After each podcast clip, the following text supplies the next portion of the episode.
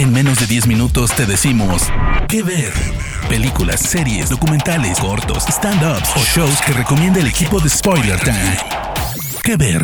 Finalmente una serie de pequeñas malas decisiones puede hacer que nuestra vida termine literalmente en la cárcel. Muy buenas, soy Fernando Malimovka para el podcast Que Ver del sitio Spoiler Time. En este caso para traerles una gran, gran serie de HBO llamada The Night en este caso se trata de una creación de la misma gente de The Outsider, del color del dinero, The Wire, El Rescate, aquella película con Mel Gibson, otras tantas series como The Deuce. La verdad que se trata en este caso de Richard Price, eh, una persona que se terminó asociando con, por ejemplo, el director de, otras películas u otras series, o guionistas como por ejemplo de Misión Imposible, la película Misión Imposible, para intentar darle un color judicial y la verdad es que intentan encontrar la forma de narrarnos las vivencias de una persona que teniendo todo para ganar y para perder al mismo tiempo le da la posibilidad a la moneda a ver de qué lado de, la, de qué lado cae. Y en este caso, Riz Ahmed, genial actor, la verdad es que nos trae un papel que pasa de ser el chico más o menos engreído de la universidad, capaz de vender este, algunos farmacéuticos no autorizados o no de no venta libre gracias a, a él tener acceso acceso a ellos,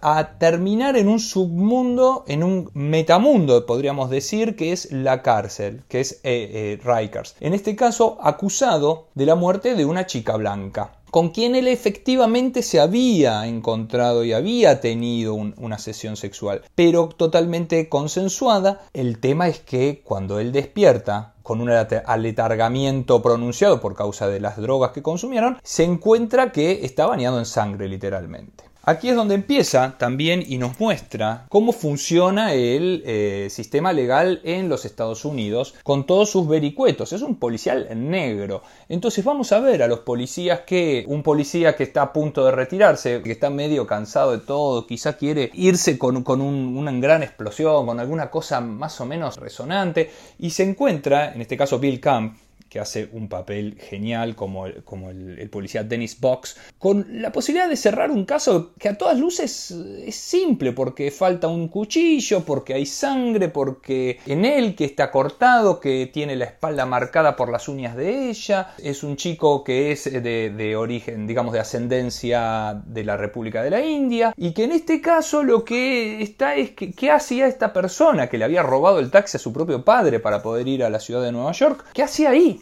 ¿Qué es lo que terminaba ocurriendo? ¿Por qué esta chica termina muerta? Y la verdad es que es muy interesante de ver cómo la, fiscal intenta armar un caso o darle o cierra un caso que parece bastante unidireccional y al mismo tiempo cómo vive eh, nuestro protagonista en Rikers. Cómo Nasir se encuentra siendo un tipo universitario que le gustaba estar con los deportistas pero porque nuevamente conseguía estas sustancias. De golpe eh, se encuentra con gente que está condenada a eh, cadena perpetua por crímenes y que ya no le importa en absoluto seguir matando porque total no se le pueden acumular vidas a la que ya tiene como para seguir viviendo en Rikers. En este caso, Freddy Knight es quien lo termina padrinando, es algo así como eh, el líder en Rikers, es eh, Michael Kenneth Williams, que es un actorazo, obviamente también de la factoría de The Wire, ahora lo estamos viendo en Lovecraft Country y la verdad es que hace un papel que es genial, nos muestra cómo es el tráfico de drogas dentro de la cárcel, pero no es, bueno, consigue tantos gramos de la sustancia, no, no, no, muestra cómo obliga de alguna manera a las madres de aquellos como él, pescaditos, inocentones, que están en Rikers hayan cometido no ningún crimen, pero que uno se da cuenta que es gente que, por porte físico no da para sobrevivir dos días. ¿Y cómo hacen? Bueno, obligan a las madres o a las, a las novias a introducir las drogas dentro de la cárcel eh, utilizando las visitas familiares, gracias a que las guardan en condones dentro de sus vaginas. Entonces luego, quien las entrevista, digamos, el preso de la entrevista, sea el, el familiar o no, se come lo que le está trayendo y luego, bueno, al inodoro y separarlo. Toda esa brutalidad que estoy expresando se ve en la serie. O sea, a qué nivel ese lugar donde debiera ser de reeducación, como Becaría bien lo dijera hace ya 200 años, 300 años, termina siendo un lugar donde uno aprende en realidad a realizar otro tipo de actividades ilícitas y al mismo tiempo queda enganchado en ciertas costumbres de ese tipo. Porque, ¿qué pasa cuando una vez uno sale de ahí?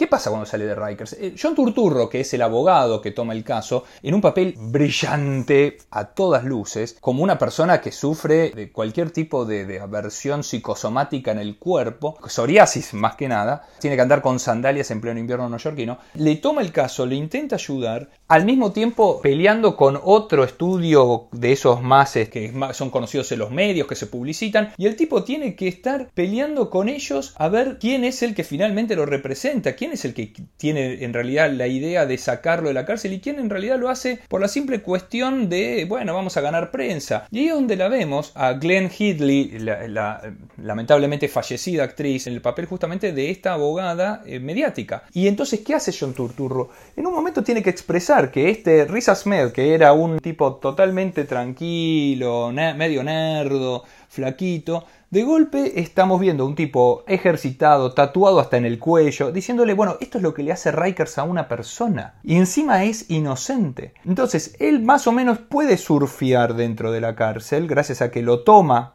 como bien estábamos diciendo, bajo su ala, la parte más importante de los que están ahí metidos, los más peligrosos, pero también está todo lo que sufre su familia por ser inmigrantes, todo lo que sufre su, toda su, su barrio, las familias, las personas que trabajan también, los adjuntos que trabajan en el estudio de abogados, cómo es para intentar entender el, contexto de que vivía la víctima, cómo estaba su relación con su padrastro, con su no, su probablemente novio, la persona que le manejaba el dinero, quién es el culpable finalmente, si no es Nasir. Eso es donde se va construyendo todo y donde termina en un episodio final, en un momento, la verdad que es cumbre, el momento de la carita, eh, no voy a spoilearlo, es para verlo, está terriblemente bien actuado, la verdad que fue nominada a los premios y la verdad es que hubiera estado mejor, hubiera estado bueno que los ganara.